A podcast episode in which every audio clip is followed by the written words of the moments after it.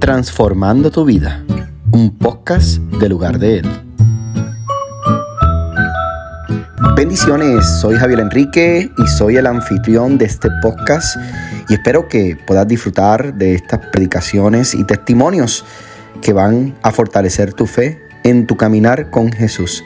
Recuerda tener tu lápiz, tu papel en mano o tu dispositivo y de esa manera podrás aprovechar cada apunte de lo que vas a escuchar. Recuerda, utilizamos siempre la palabra de Dios como el vehículo donde se puede producir una verdadera transformación. Así que sin más, podemos comenzar a disfrutar de este próximo mensaje. Quiero comenzar hoy esta, esta predicación, les voy a ser muy honesto. Eh, esta predicación ha sido un poco retante para mí porque hoy voy a entrar un poco de lo que tiene que ver con ciencia. Y uno dice, pero ¿y qué tiene que ver la predicación con la ciencia? Todo. ¿Qué tiene que ver la predicación con el conocimiento, con la sabiduría? Eh, todo. La teología no puede ser un campo de estudio aislado. El que es teólogo o el que estudia a Dios o, el, o quién es ese Dios el cual la Biblia habla, el teólogo, la teología, no puede estar separada, no puede estar ignorante ante un mundo que tiene tanta historia. No podemos estar ignorantes ante un mundo que la ciencia dice cómo se hacen las cosas o cómo suceden las cosas, pero la teología dice quién creó las cosas. Entonces, para aquellos que piensan que la ciencia y la teología no van de la mano, eh, todo, todo lo contrario. La ciencia y la teología se apoyan entre sí, porque mientras la ciencia dice cómo funcionan las cosas, la teología dice, sí, pero no te olvides quién creó todas las cosas. Entonces, van de la mano. Y este tema me confronta y yo quiero comenzar rápidamente. Eh, así peleo mis batallas, la serie que hemos estado predicando. Eh, y el texto bíblico que hemos utilizado ah, se encuentra en 2 Corintios 10, capítulo 4 al 5, y dice, las armas con que luchamos no son del mundo, sino que tienen el poder divino para derribar fortalezas, para destruir argumentos y toda altivez que se levante contra el conocimiento de Dios, llevando cautivo todo pensamiento a la obediencia en Cristo o para que se someta a Cristo. Ojo acá, Hemos hablado acerca de derribar fortalezas durante esta serie. También hemos hablado acerca de ah, derribar argumentos, destruir argumentos que se levantan en contra del conocimiento de Dios. Pero hoy me quiero enfocar en esa parte del texto que dice altivez que se levanta contra el conocimiento de Dios.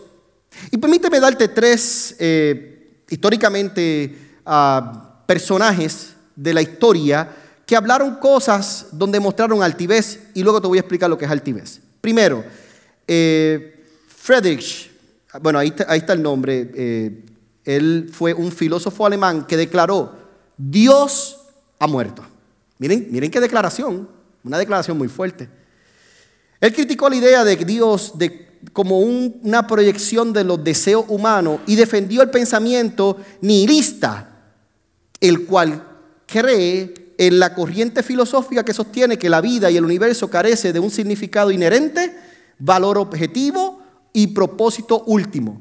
En otras palabras, ¿quién fue este hombre? Fue un hombre que fue altivo ante el conocimiento de Dios, diciendo que Dios ha muerto, que Dios no vive. En otras palabras, él, él en su argumento, en su argumentación, ¿verdad? De como crítico, él decía que la idea de Dios es una ideología de personas que lo que están buscando es complacer sus deseos propios humanos. Ahora, ojo acá porque me llama la atención que cómo muere este hombre. Y en su muerte se dan una serie de complicaciones de salud, incluyendo fuertes dolores de cabeza, trastornos mentales que lo dejaron en un estado de deterioro físico y mental. Hmm. Presta atención a esto. El segundo fue Karl Marx. Y Karl Marx fue un filósofo, economista y teórico político alemán que declaró que las creencias religiosas son el opio del pueblo. En otras palabras, él, declaró que los que creemos en algo en esta tierra, él los llamó religiosos, pero lo que está diciendo es, los que tienen alguna creencia de fe en la tierra, lo que están utilizando es la creencia de fe como una droga para sí mismo. Fuertes declaraciones. Él argumentó que las creencias religiosas eran una forma de alineación y opresión utilizada por las clases dominantes para mantener el status quo de algunas otras personas. Era como una manera de poder manipular, ¿verdad? De alguna manera u otra. ¿Y cómo muere este hombre? Él luchó toda su vida con complicaciones de salud, debilitando significativamente su cuerpo hasta su fallecimiento. En otras palabras, vivió toda su vida con problemas eh, de salud en su cuerpo. Y por último, Madeline Murray. Esta es de Estados Unidos. ¿Quién fue ella? La activista atea estadounidense que luchó por la separación entre la iglesia y el Estado. Fue una figura importante en la eliminación de la oración obligatoria en las escuelas públicas de la escuela. Esta fue una de las activistas que mandó a sacar las oraciones de nuestras escuelas públicas aquí en Estados Unidos. ¿Cómo muere esta mujer? Dice que desapareció junto a su hijo y su nieta, fueron secuestrados por uno de sus ex empleados dentro de su organización y muertos en un rancho aquí en Texas. ¿Por qué, ¿Por qué digo todo esto? Estas tres personas que yo estoy hablando son personas que utilizaron la altivez en contra del conocimiento de Dios y al final vemos cuáles fueron los resultados que muchos de ellos vivieron. Y con esto me refiero a que Dios ama al pecador, solo que aborrece el pecado. Dios ama a los que son altivos, solo que les da oportunidad para que cesen de esa altivez que tienen en contra de su conocimiento y que se vuelvan a Él. Pero Dios aborrece al altivo y Dios aborrece la altivez. Entonces, esto es bien importante entenderlo, porque quizás yo me he encontrado en un punto en mi vida donde me he vuelto altivo, he utilizado la altivez, pero no la altivez en contra de una persona, aunque puedes darse el caso. Estamos hoy hablando de la altivez en contra del conocimiento de Dios. Y cuando eso pasa, hermanos, es dura la historia que nos toca vivir. Y con esto voy a hacer una salvedad, porque siento que es importante hacer esta salvedad. No estoy diciendo con esto que la muerte de estas personas es que un cristiano o un creyente no va a vivir. Usted sabe la historia. Y la historia se sigue repitiendo.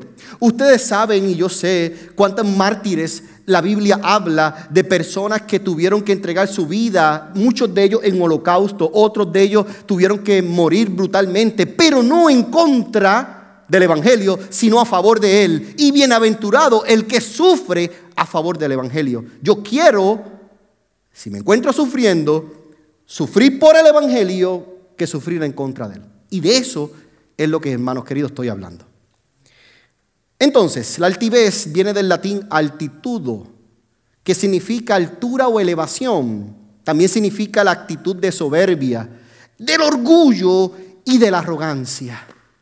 Es cuando yo me vuelvo orgulloso, cuando yo me vuelvo soberbio, cuando yo utilizo la arrogancia en contra del conocimiento de Dios. Cuidado con el pride, porque pride en inglés, en español se traduce como orgullo. Y a veces buscamos el pride y lo que estamos eh, siendo es altivo en contra del propio diseño de Dios para aquí, para la tierra. Y asumo las consecuencias de mis palabras en este momento.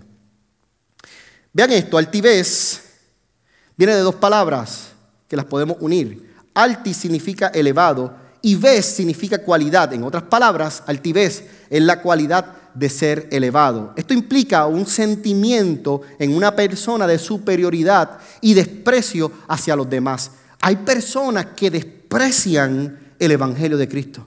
Hay personas que desprecian el conocimiento de Dios porque entienden que el conocimiento de Dios no es suficiente.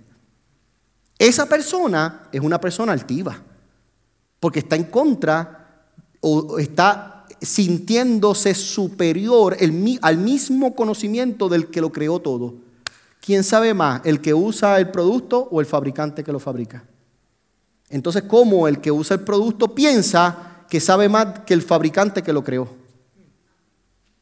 Dios fue el fabricante que creó todo este mundo entero. ¿cómo puede ser posible que hay personas que puedan pensar que lo que Dios creó no es suficiente? ¿Cómo puede ser posible que hay pensamientos humanistas en estos tiempos de que, lo que, de que, de que la iglesia lo que funciona es para simplemente eh, embobar a las personas, que venimos los domingos para ser embobados, que venimos los domingos a la iglesia para utilizar opio, y de esa manera salimos, nos inyectamos todos los domingos, perdone la expresión y perdone si eh, eh, entre nosotros se encuentra algún adicto o, alguien que ha pasado por esto, pero es como venir a pensar que venimos a la iglesia inyectarnos el domingo un opio para que nos dure una semana entera, para que, para que la dosis dura siete días y que el próximo domingo volvamos otra vez a inyectarnos el próximo opio. Eso no es, hermanos queridos, el Evangelio de Cristo. Entonces, la altivez en contra del conocimiento de Dios, Dios la aborrece. Conocimiento, en hebreo viene de la palabra da'at, que primero significa comprensión o percepción profunda de algo. Es conocer a Dios, pero profundamente, no superficialmente. Conocimiento tiene que ver con la capacidad de discernir entre lo que es correcto y lo que es incorrecto.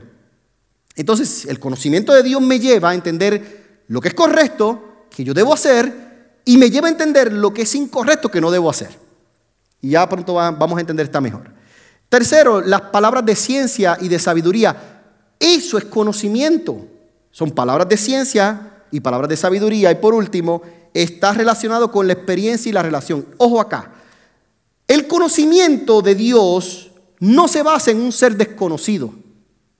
Pastor, explíquemelo mejor. Se lo explico ahora. Yo no puedo decir que conozco a Dios si yo no tengo experiencias con Él. Igual que tampoco puedo decir que yo conozco a mi esposa si yo no tengo intimidad con mi esposa.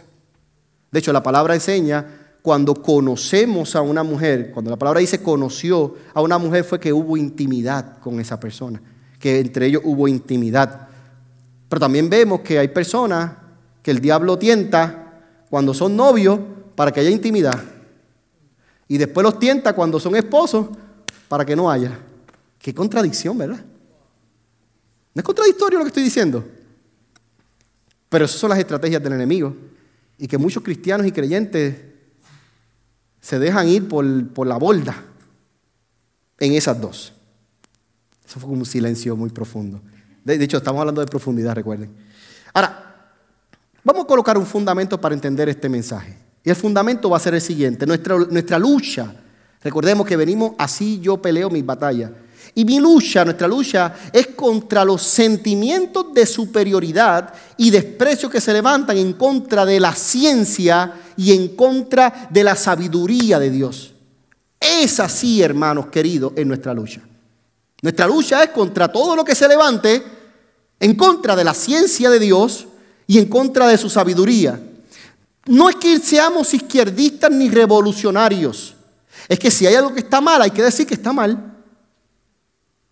Porque también callar a lo que está mal nos cuenta por pecado, porque que sabe hacer lo bueno y calla le cuenta por pecado. Eso dice la palabra del Señor.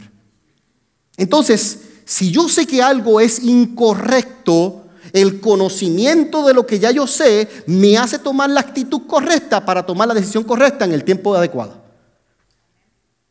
Por ende, el conocimiento de Dios me hace luchar las almas espirituales en contra de la altivez que se levanta contra el conocimiento de Dios aquí en la tierra. Veamos Génesis, y esto es un ejemplo. En Génesis 9, y Jesús y Jehová Dios hizo nacer de la tierra todo árbol delicioso a la vista y bueno para comer. Ojo, bueno para comer. Todo árbol es bueno para comer. ¿Vieron? También el árbol de vida y en medio del huerto y el árbol de la ciencia del bien y del mal. Todo árbol, repito, es bueno para comer.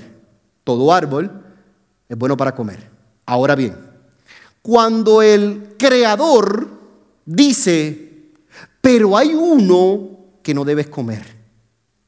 Todo árbol es bueno para comer porque el fruto es bueno, pero si el creador dice que hay uno que no debes comer, él sabe algo que todavía yo no sé. Vamos a entender esto. Versículo 16 eh, dice, y mandó Jehová Dios al hombre diciendo, de todo árbol del huerto podrás comer, todo árbol es bueno comer.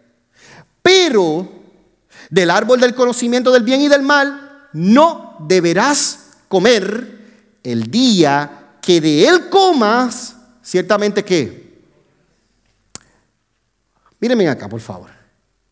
El creador sabe que hay un árbol que tiene un fruto que en este momento no es bueno comer.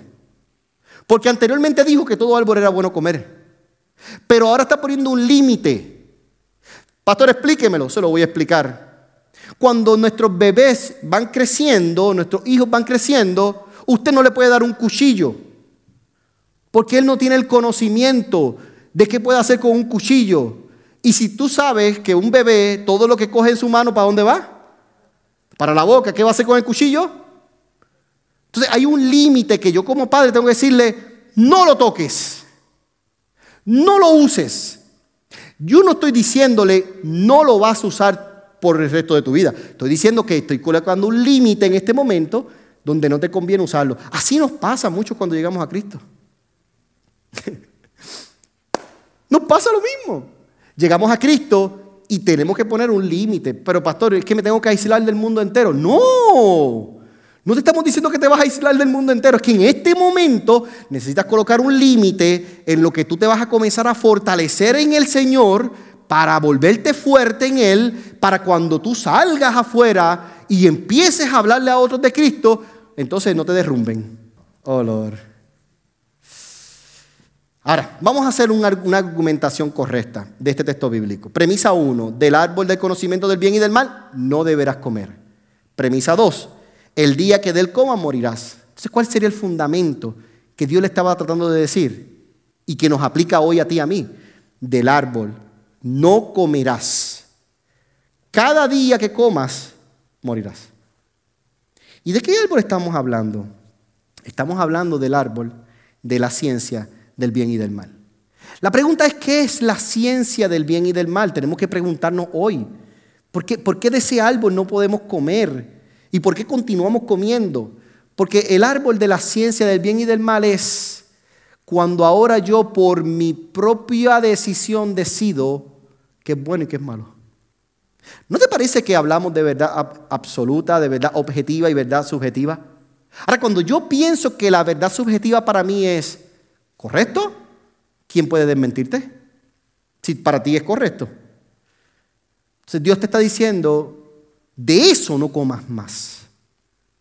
De esa verdad no comas más. Y todavía hay personas que siguen comiendo de esa verdad. Dios está diciendo, y nos está diciendo hoy a la iglesia, comamos de la única verdad que se encuentra en mí. Es una verdad objetiva y es una verdad absoluta. Y la verdad se encuentra en Cristo.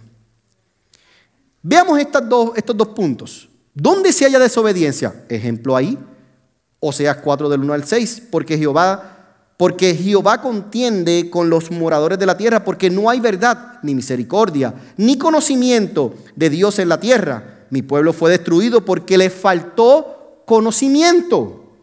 Por cuanto desechaste el conocimiento, yo te echaré del sacerdocio, y porque olvidaste la ley de tu Dios, también yo me olvidaré de tus hijos. Esto fue Dios con Israel por causa de la desobediencia, por causa de creer que la manera de vivir de ellos era mejor que la que Dios le planificó.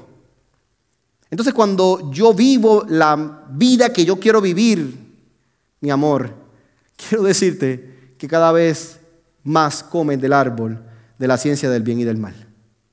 Cuando yo decido ser desobediente, yo estoy comiendo del árbol que me dijeron que no debía comer. Ahora, cuando decido ser obediente, donde se halla la obediencia, Proverbios 18, 15, el corazón en mi ojo, entendido, adquiere qué? Sabiduría. Y el oído de los sabios busca la ciencia. Preste atención acá. Nosotros en los micro estamos hablando acerca de la sabiduría. Y tenemos una serie de sabiduría hermosa. Esa serie va junto con este mensaje que estoy predicando. ¿Quién haya la sabiduría? ¿Y para qué existe la sabiduría? Para el que está buscando ser entendido en medio de los tiempos. para el que busca hacer las cosas de acuerdo al diseño de Dios y no al diseño del hombre. Ahora, si en mi caso personal yo busco hacer de mi vida el diseño propio, retira todo lo que estoy diciendo, no, aplica. Pero seguiremos comiendo del árbol de la ciencia del bien y del mal, del cual el Señor nos dijo, de este no comas. Caramba, viendo tantos buenos árboles para comer, ¿por qué decidir comer del que no debemos comer? Piensa por un momento. Eso no se llama altivez. Eso no se llama pensar que mi plan es mejor que el de Dios. Eso no se llama que lo que yo estoy pensando es mejor que lo que Dios quiere para mi vida. Eso se llama desobediencia, hermano. En lugar de Él, estamos conectando vidas con Jesús en todo lugar y en todo tiempo, sanando corazones, discipulando generaciones y transformando vidas por obra del Espíritu Santo. Disfruta de este mensaje. ¿Dónde se halla la sabiduría y el conocimiento? Esa es la pregunta que vamos a estar desarrollando durante estos próximos 10 minutos. Ojo acá. Voy a utilizar tres reinados y voy a utilizar un hombre que estuvo en los tres reinados. Pero este hombre dio unas cualidades y unas características muy diferentes a todos los que se encontraban entre medio de ellos y su nombre fue Daniel. Veamos, el primer reinado fue en el 605 y fue el rey Nabucodonosor en Babilonia. Daniel 1 del 3 al 4 escrito está, y dijo el rey a Aspenaz, jefe de sus eunucos, que trajese de los, de los hijos de Israel, del linaje real de los príncipes, muchachos, en quienes no hubiese tacha alguna de buen parecer, enseñado en toda sabiduría, sabio en ciencia y de buen entendimiento, e idóneos para estar en el palacio del rey, y que les enseñase las letras y la lengua de los caldeos. Las características de los hombres que el rey estaba mandando a buscar eran unas características muy importantes, tenían que ser enseñados en toda sabiduría. En otras palabras, tenían que ser personas que entendieran sabiduría. Eso es lo que quiere decir. También tenían que ser sabios en ciencia, pero en el antiguo Oriente, cuando hablábamos de sabios, hablábamos de magos, era la misma persona un sabio y un mago era lo mismo. ¿Se acuerdan los tres magos del oriente? Después otra traducción dice los tres sabios del oriente. Porque mago y sabio era lo mismo. Pero en nuestros tiempos decir mago es otra cosa, mitología griega. Bien, mago para nosotros es el que hace una cosa así y sale una rana. Eso es un mago para nosotros. En, el, en, el, en este punto, ese no era mago. Mago en este punto era un científico.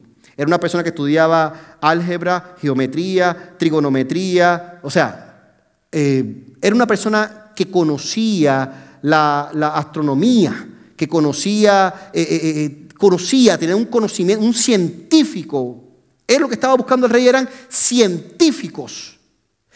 Pero era una persona que tiene que ser científica, pero también tiene que ser una persona que sea sabia o sabiduría, que haya en él sabiduría y que sea idóneo y que tenga buen entendimiento. Entonces, eh, la persona que estaba buscando el rey no se conseguía en todas las esquinas, no se vendía a, dos, por, dos por cinco dólares. No existía ese.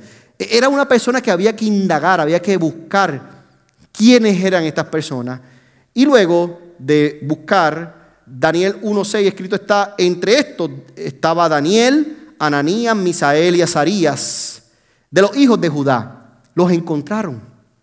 Encontraron cuatro. De hecho, es tan interesante porque a estos cuatro, Daniel 1.17, escrito está, a estos cuatro muchachos Dios les dio conocimiento e inteligencia en todas las letras y ciencia. Y Daniel tuvo entendimiento en toda visión y sueño. Ojo, ¿quién dio el entendimiento? ¿Quién fue el que dio el conocimiento? Dios fue el que dio el conocimiento. Y por causa de que Dios dio el conocimiento, estos cuatro que ellos encontraron eran clase aparte. Y esto me llama la atención porque en ellos se halló conocimiento, porque Dios se lo dio, inteligencia, porque Dios se la dio, en toda letra y ciencia, y Daniel, hace un paréntesis adicional, tuvo entendimiento en visiones y sueños. ¿De qué se tratan las visiones y los sueños? Yo les voy a decir algo, hermano. Desde que yo tengo noción de que yo le sirvo a Cristo, una de las, áreas por donde Dios más me habla a mí, quizás a usted le habla de otras maneras, pero en el caso mío es por sueños. Mira que yo tengo unas de sueños y con cumplimiento. Y una vez tuve un sueño que yo dije, ay Señor, que este no se cumpla. Y gracias a ese que yo le dije que no se cumple, que por eso que estoy aquí hoy parado.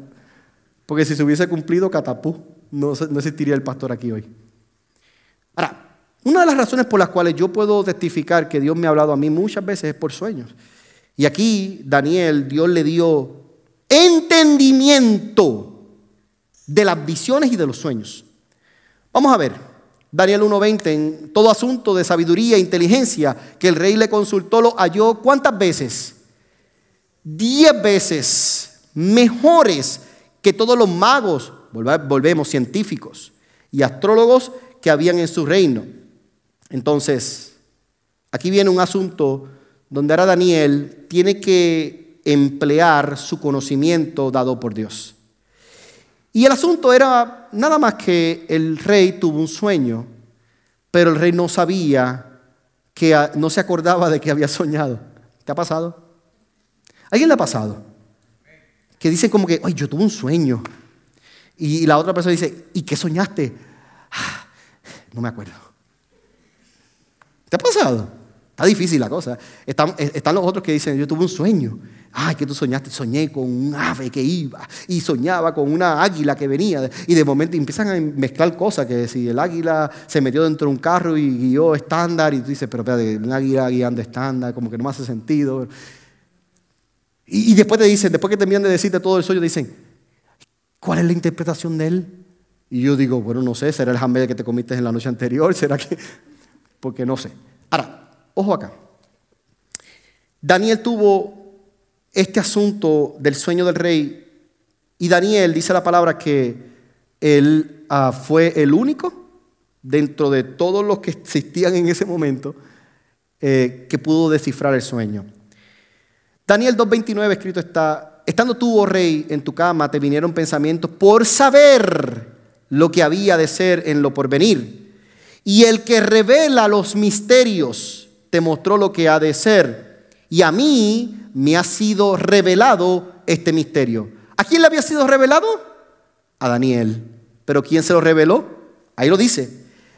El que revela los misterios me los reveló a mí. No porque en mí haya más sabiduría que, todos los vivientes, sino para que se dé a conocer al rey la interpretación y para que entiendas los pensamientos de tu corazón. Punto de aprendizaje en este texto bíblico. El conocimiento de Dios es para saber lo que hay en mi corazón y aún para saber los pensamientos de lo que ha de suceder en el futuro. Miren para acá. Yo creo que muchas veces, y lo he dicho ya en algunas ocasiones, que la oración eh, en muchos casos puede ser el consejo de Dios. Igual que el sueño también puede ser el consejo de Dios en nuestras vidas. Hay ocasiones en que tú y yo tenemos sueños y tenemos visiones y son cosas que están en nuestras mentes, que los mismos pensamientos nuestros nos llevan a pensar qué sucederá en el futuro. El rey tenía eso en su mente, pero el que revela el misterio me lo reveló a mí, dijo Daniel, y no porque yo sea más sabio que todos los, más, que todos los sabios de aquí, sino porque él me lo reveló para que yo te lo revele a ti para que tú sepas qué había en tu pensamiento, para que sepas lo que viene en el futuro. Mira qué tremendo conocimiento de Dios. Yo no puedo creer que todavía existan personas que se puedan revelar en contra de ese conocimiento. ¿Quién puede revelar algo como ese? ¿Qué ciencia? Explíqueme, por, Dios. ¿Qué, ¿Qué, libro yo puedo leer de ciencia que me pueda explicar algo como esto? ¿Quién me puede explicar el misterio? ¿Qué libro? ¿Qué libro? ¿Qué libro existe que me lo puede explicar? Y le habla a un pastor, pero también le habla a un ingeniero civil. ¿Qué libro existe que me pueda explicar misterios como este? Solamente la mente de Cristo. Solamente la mente de Dios puede revelar misterios como este. Daniel 2.48, entonces el rey engrandeció a Daniel y le dio muchos honores y grandes dones y le hizo gobernador de toda la provincia de Babilonia y jefe supremo de todos los sabios de Babilonia. Este texto, si lo miramos sencillamente, como que no nos dice mucho. Pero si entendemos el contexto, nos dice mucho. Y el contexto de este texto es que, miren qué interesante, lo ponen a Daniel como el gobernador y lo ponen como jefe de los sabios o de los magos en otra traducción. Jefe supremo de los sabios. Pero ¿cómo puede ser posible que pongan a un Daniel como jefe supremo de los sabios cuando Daniel todavía es un estudiante? ¿No se supone que uno primero tiene que graduarse? Después tiene que adquirir experiencia. Para luego ser considerado entre los jefes más sabios o de los sabios. Pero cuando Dios se mete en el asunto, esto te va a bendecir. Cuando Dios se mete en el asunto, aunque tú seas estudiante todavía, Dios decide que tú te conviertas en jefe. ¿Se acuerdan esa escritura que dice, porque los pocos, los, últimos serán primero? ¿Se, acuerdan ese texto bíblico? Dios es quien escoge. Ay, pastor, yo pensé que la iglesia se trataba de priority, de mientras más tiempo yo lleve en la iglesia, pues Dios me puede utilizar. ¿Sabes que no es así, hermano? Perdone. Continuamos. Reinado de Belsasar 539. Miren lo que ocurrió en este reinado. Se encuentra el rey Belsasar eh, haciendo una fiesta. ¿Qué de malo está en hacer una fiesta? Él es un rey, porque hay algo de malo. Pues se va a hacer una fiesta. Solo que manda a buscar los utensilios de la casa del templo del Señor, de Jehová, algunos utensilios que se llevaron de Jerusalén, pues él los manda a buscar porque él tiene una fiesta y quiere, tomar vino con esos utensilios. Así que él comienza a tomar su vino, están sus mujeres, están sus concubinas, está todo el mundo feliz de pariseo ese día, y de momento mientras están en, ese, en esa fiesta, empieza una mano a escribir. Dame la, próxima, para que veamos la imagen. Empieza una mano a escribir así una letra. Y así él se queda atónito, mirando y dice, y, esta letra, o sea, yo me imagino que él tiene que estar pensando en su mente, pero yo estoy viendo bien, pero yo veo una mano que está escribiendo ahí en la pared. Y de momento él empieza a llamar a, todo su, su séquito de, de, sabios y de magos y de astrólogos y de todo lo que tenga para que le descifren qué es eso. Y nadie, hermano, le descifra. ¿Y sabes qué? Se compungió tanto él que su esposa le tuvo que decir la reina en Daniel 5:11. En tu reino hay un hombre en el cual mora el Espíritu de los dioses santos, y en los días de tu padre se halló en él luz, e inteligencia y sabiduría como sabiduría de los dioses. Recordemos que ella dice dioses santos y después dice de los dioses, porque ellos le servían a otros dioses. Y le dice, al que el rey Nabucodonosor, tu padre, oh rey, constituyó jefe sobre todos los magos, astrólogos, caldeos y adivinos. Entonces mandaron a buscar a Daniel. Y cuando mandan a buscar a Daniel, allí Daniel le dice, la escritura que trazó es Mene Mene Tekel Uparsi. Que esta interpretación lo que quiere decir en el asunto es Mene, contó Dios tu reino y le ha puesto fin. Tekel, pesado ha sido en balanza y fuiste hallado falto. Pérez, tu reino ha sido roto y dado a los medos y a los persas. ¿Qué libro descifra esto? ¿Qué ciencia descifra esto? Solo la ciencia de Dios. Porque Dios es uno, presta atención, quien cuenta. Contó Dios tu reino y le ha puesto fin. ¿Quién es el que cuenta? Solo Dios. Dios lo pesó, pesado ha sido en balanza y fuiste hallado falto. Dios es el único que puede saber el camino del hombre y que puede pesar su camino. Dios es el único que puede examinar el corazón del hombre y que lo puede llevar, lo recto ante él. Solo Dios, no el hombre. Y Dios es el único que puede decir, hasta aquí llegó. Me llama la atención porque Gamaliel se encuentra contra el consejo de escribas, de fariseos, y están todos tratando de parar el Evangelio cuando comienza eh, en su mejor etapa, en su primera etapa. Se encuentra Pedro en su etapa y junto a los apóstoles. Y en un momento dado, Gamaliel dice, ¿sabes qué? Lo que es de Dios va a continuar. Dejémoslo. Porque si no es de Dios, hasta aquí se queda, en una falacia. Si es de Dios, esto continuará.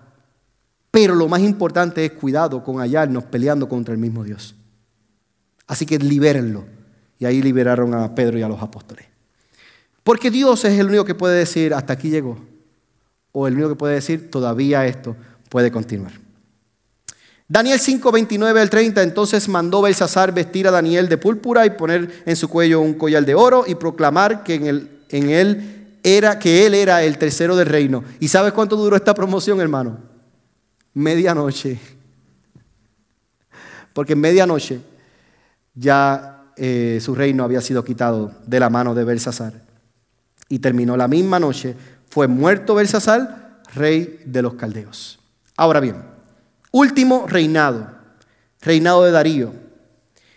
Estos tres reinados, eh, obviamente fueron cuatro reinados, pero me voy a quedar en el tercero porque creo que fue importante, 522. ¿Qué ocurrió? Daniel 6, del 1 al 3 dice, pareció bien a Darío constituir sobre el reino 120 sátrapas que gobernasen en todo el reino y, sobre ellos tres gobernadores, de los cuales Daniel era? Era uno de ellos. Pero Daniel mismo era superior a estos sátrapas y gobernadores porque había en él un espíritu que superior. Ese espíritu superior fue dado por Dios. Y el rey pensó en ponerlo sobre todo el reino. ¿Usted se imagina? Usted llegando a un lugar donde usted no ha nacido, donde no es su cultura, y donde se encuentre que la sabiduría que tengas, que, que tú tienes, es más que aún toda la sabiduría que está en ese pueblo y digan, no, esta persona hay que ponerlo primero en todo el reino. ¿Usted piensa que eso no causa envidia en los demás? Recordemos que quien está dando la promoción, ¿quién es?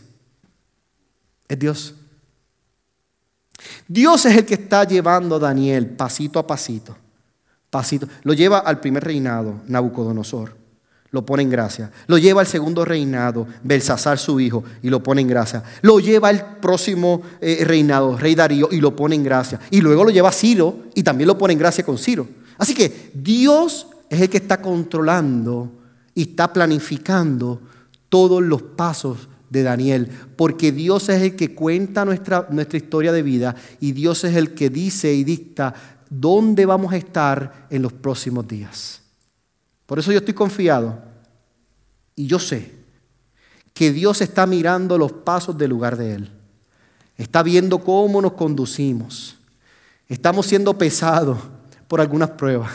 Estamos siendo pesados por algunas circunstancias, pero seguimos hallando en Él gracia hasta que Dios dice del lugar de Él, yo sé dónde los voy a llevar, porque los pensamientos que yo tengo para con esta congregación son pensamientos de paz y no de mal, para darles el fin que ustedes esperan, aunque todavía no lo sepan. Gracias por esos dos que dijeron amén. Entonces, aquí hay un asunto que se llama discernimiento, porque parte del conocimiento de Dios tiene que ver con el discernimiento. Ojo acá, un asunto sobre 70 años de cautividad. Resulta que se encuentra Daniel estudiando la Biblia y dice la palabra en Daniel 9 del 1 al, 2, yo Daniel miré atentamente en los libros del número, el número de los años de que habló Jehová al profeta Jeremías, que había de cumplirse las desolaciones de Jerusalén. Y estos eran 70 años. Ojo acá. ¿Por qué es tan importante esto? Es importante porque ya el pueblo había salido de la cautividad.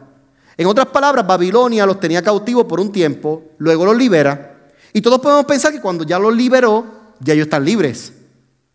¿No te parece que vemos muchos quotes de personas que se encuentran en las cárceles hoy y dicen que ellos son más libres de aún los que están fuera de las cárceles? Porque ellos se limitan por un, por un barrote pero otros que no tienen barrote viven en cárceles eternas. E, ese, ese, pensamiento de cautividad no tiene que ver con cuán libre soy, tiene que ver con la manera en cómo yo estoy viviendo. Lo que Dios mira de mi vida de cautividad o de cautiverio no es si yo estoy privado de libertad física, es si yo estoy privado de libertad espiritual. Porque me parece que podemos hallarnos libres físicamente, pero atados espiritualmente. Hay unos barrotes espirituales. Y Daniel se propuso entender lo que estaba pasando con su pueblo, porque aunque, aunque Daniel decía, eh, ellos están libres, eh, ellos ya se fueron, ellos ya, ya, han hecho con su vida lo que ellos quieren, pero Daniel decía, aquí hay algo más. Y ese algo más, hermanos queridos, era que todavía ese pueblo estaba cautivo, todavía había cautividad en ellos. ¿Por qué había cautividad? Uno, porque no se habían cumplido los 70 años, pero dos, porque el pueblo ya no quería seguir a Dios, ya no quería hacer lo que Dios mandó hacer. Entró la desobediencia y el pueblo comenzó a comer otra vez del árbol de la ciencia, del bien y del mal, en vez de hacer la voluntad de Dios que Él los llamó a hacer. ¿Dónde salió, dónde saca Daniel esto? En Jeremías 29, 10 al 11, que escrito está, porque así dijo Jehová, cuando en Babilonia se cumplan los 70 años, yo os visitaré y despertaré sobre vosotros mi buena palabra para haceros volver a este lugar, porque yo sé los pensamientos que tengo acerca de vosotros, dice Jehová, pensamientos de paz y no de mal, para daros el fin que esperáis. Por eso yo estoy convencido, hermanos queridos, de que el que comenzó la buena obra en lugar de él la completará hasta el fin. Por eso yo estoy convencido en que cuando miramos la historia de la iglesia en todo su apogeo, vemos que se repite el ciclo, pero solo el conocimiento del Altísimo me dice si voy por buen camino o si no. Solo conocer lo a él me dice si voy por buen camino o no. Las preguntas de Job. Job tuvo muchas preguntas. Y Job tuvo preguntas en un momento dado que lo pierde todo. Pierde familia, pierde propiedades, pierde salud. Ahorita hablábamos de personas como murieron cuando se iban en contra del Evangelio. Y sabes qué? Job perdió su salud. Y ahí se encontraba jascándose de una piedra. Y se encontraba con tres amigos que en vez de ayudarlo, lo que hacían era los desayudaban. Pero él tuvo preguntas. Y las preguntas de Job eran las siguientes. ¿Dónde se halla la sabiduría? ¿Dónde está el lugar de la inteligencia? No conoce su valor el hombre, ni se halla en la tierra de los vivientes. Entonces, ¿dónde, hermano, se halla la sabiduría si no se halla en la tierra de los vivientes? Si no la conocemos nosotros los hombres, ¿dónde yo puedo hallar la sabiduría? Esa era la pregunta que se hacía. Hmm. Segunda pregunta que se hizo. ¿De dónde pues vendrá la sabiduría? ¿Y dónde está ese lugar de la inteligencia? Porque encubierta está a los ojos de los vivientes y a toda ave del cielo es oculta. Entonces la sabiduría me parece que se encubre ante los ojos de las personas para no poder encontrarla. Pero hay uno que es el único que puede abrir esos ojos, que puede desencubrir y que puede dar esa sabiduría a quien Él quiere. Entonces, dicho eso, ¿qué podemos aprender sobre el conocimiento y sobre la sabiduría de Dios? Antes de yo terminar con este, estas recomendaciones, yo quiero decirles que yo soy... Ah, partidario del conocimiento humano, que yo soy partidario de que debemos aprender. No, no creo que debemos ser ignorantes, ¿sí me entienden? No, no, no creo que debemos, la iglesia no debe predicar el que seamos ignorantes, que mientras más ignorantes seamos y dependamos del Espíritu Santo, más, más poder de Dios va a tener la iglesia. Eso es una falacia. Hay que también conocer, y aquí lo demostré con Daniel, hay que conocer, hay que saber de ciencia. Pero soy de los que creo de que no, no, es tan, no, es, no es tanto lo que yo me proponga conocer lo que me va a dar es la sabiduría, sino es, tan, sino es de donde se haya esa sabiduría propia para yo encontrarla, para yo hallar esa sabiduría, lo que realmente importa. Dicho eso, dicho eso, Santiago 3:17, pero la sabiduría que es de lo alto, de lo alto, es primeramente pura, después pacífica. La sabiduría no crea contienda, familia. La, sabiduría no, no, no, no es que te pongas a pelear con la gente. como decíamos el, el pasado servicio, el pensamiento crítico no tiene que ver con ser criticón o criticar a las personas, no tiene que ver nada con eso. La sabiduría no tiene que ver con ser, sino es ser pacífico, amable, benigno o benigna, llena de misericordia y de buen fruto, sin incertidumbre ni hipocresía. La señora sabiduría se viste y nos llama a su presencia. Y nos dice, hay que ser amables. No podemos ser contenciosos con las personas. Porque mientras más tú quieras contener con las personas, tú te mueves más hacia la altivez y te alejas más de la sabiduría y del conocimiento de Dios. La sabiduría me lleva a ser pacífico me lleva a pelear las batallas que tengo que pelear y hay algunas que las voy a tener que dejar ir. Porque ¿qué es más importante? Tener siempre la razón. ¿Qué es más importante? Ganar todos los pleitos. ¿Por qué personas viven de esa manera? Quieren ganar todo. Quieren que lo que digan es lo último y punto. ¿Por qué? Hay ocasiones que es mejor ceder. Hombre esposo, esposa, cede. Cede. Hay veces que hay mejor ceder, hay que ceder con nuestros hijos. De vez en, no siempre, no todo el tiempo. Pero de vez en cuando sí, da, comprar el mantecado.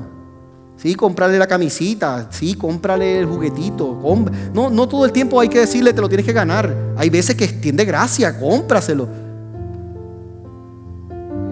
No es, una, no, es, una licencia que le compres todo, porque vas a crear un, un niño que después cuando se dé cuenta que tiene que trabajar por las cosas que quiere en la vida, porque tú se lo compraste todo, entonces se va a rebelar contra un mundo entero. La sabiduría es pacífica, es amable, es llena de misericordia, tiene buen fruto, fruto delicado para comer, deleitoso para comer. Hmm. Dios da la sabiduría y el conocimiento y la ciencia. Y su medida a quien Él quiere. Proverbios 2.6 lo dice. El principio de la sabiduría es el temor del Señor. Proverbios 1.7 lo dice. El que es falto de, de la sabiduría debe pedirla. Santiago 1.5. Hay que saber buscar la sabiduría. Y la pregunta que nos vamos a hacer es cómo se busca esa sabiduría, cómo yo la busco. Este texto es importante. Si te quieres quedar con un texto de esta prédica, que sea este. Por favor, que sea este. Efesios 1 del 17 al 18 escrito está para que el Dios de nuestro Señor Jesucristo, el Padre de gloria o de espíritu de sabiduría y de revelación en el conocimiento de Él, alumbrando los ojos de vuestro entendimiento para que sepáis cuál es la esperanza a que Él os ha llamado, cuál es la riqueza de la gloria de esa herencia en los santos. A los santos se nos dio a conocer esa sabiduría. Los santos somos el pueblo de Dios. Y lugar de Él es el pueblo de Dios. A los santos se nos dio a conocer esa sabiduría. Pero esa sabiduría solamente proviene del conocimiento de Él.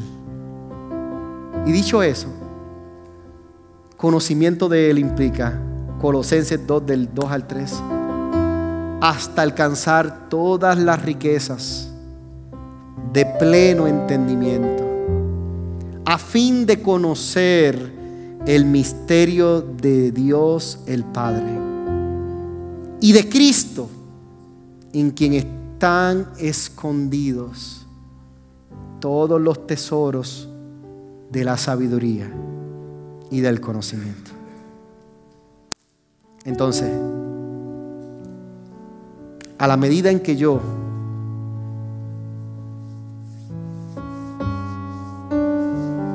me proponga conocer a Cristo, la sabiduría se va a revelar a mí. A la medida en que Cristo se revele a mi vida, más conocimiento, ciencia y sabiduría podré alcanzar. La pregunta es cómo Cristo se revela a mi vida.